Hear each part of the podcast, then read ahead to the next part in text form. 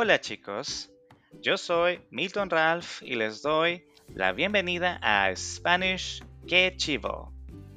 Que Chivo es una frase coloquial de mi país, El Salvador, que varía de país en país y significa cool en inglés.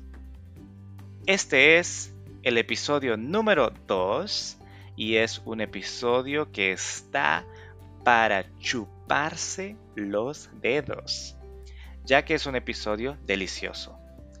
Digo eso porque hablaremos de los hot dogs. Pero antes, ¿qué otro nombre tiene el hot dog?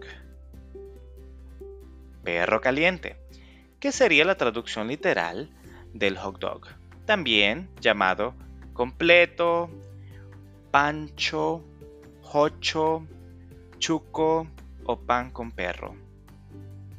Es un alimento en forma de bocadillo que se genera con la combinación de una salchicha. Y para los vegetarianos o veganos, se sustituye la salchicha por una zanahoria cocida.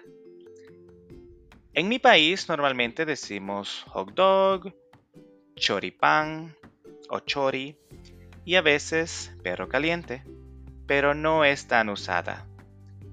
Sin embargo, hoy nos enfocaremos en un país que me llama mucho la atención. En este país, al hot dog le llaman completo. La primera vez que lo escuché me quedé un poco confuso, pero después de analizar la palabra, siento que tiene mucho sentido. Estoy hablando de Chile. Así es. En Chile le llaman completo al hot dog. Nunca lo he probado, pero me imagino que sabe súper rico porque tiene ingredientes deliciosos. Si tú vas a internet a buscar completo de Chile, el país, estoy seguro que se te hará agua la boca como me pasó a mí. Veamos por qué se llama así y qué incluye. El completo es un bocadillo tradicional de Chile que consiste en un pan de hot dog, pan de completo.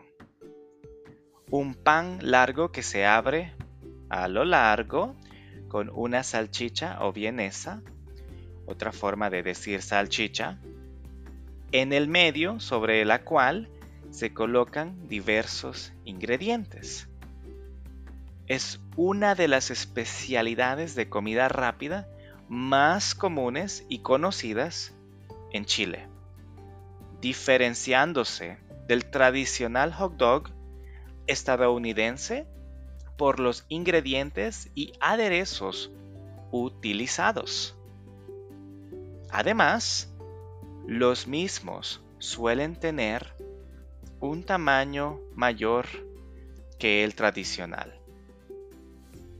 Entre sus ingredientes podemos encontrar el tomate cortado en pequeños cubos, palta triturada, o sea, aguacate, mayonesa, chucrut, es decir, col rallada, usualmente se le pueden agregar aderezos, tales como el ají chileno, salsa americana, picadillo de encurtidos, ketchup y mostaza al gusto. También existen preparaciones en las cuales se le agrega queso, cebolla, tocino o carne molida dependiendo del lugar donde se consuma. El orden de los ingredientes es fundamental al momento de confeccionar un completo. En el clásico va en primer lugar la vienesa o salchicha, luego el tomate, la palta triturada o aguacate y finalmente mayonesa mucho aguacate y mayonesa. ¡Qué rico! ¿No? Tú como estudiante de español, estoy seguro que has desarrollado una curiosidad por los países hispanohablantes. Y a través de la gastronomía puedes incrementar esa curiosidad y pasión por el idioma. Y quién sabe, tal vez hasta quieras un día animarte a volar a un destino de habla hispana para conocer aún más. La comida no solo llena nuestro estómago, pero también nuestra mente de experiencias.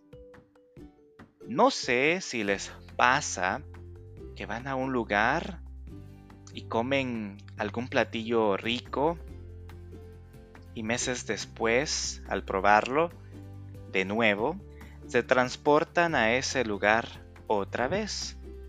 Recuerdan lo bonito que la pasaron y por un instante se aferran a ese pensamiento. Es un sentimiento maravilloso. Recuerden que este audio está disponible en Patreon, YouTube y Spotify. El script está solamente disponible en Patreon por si lo desean. Con esto me despido y les deseo una semana llena de éxitos. Nos vemos la semana que viene en el episodio 3. ¡Salud!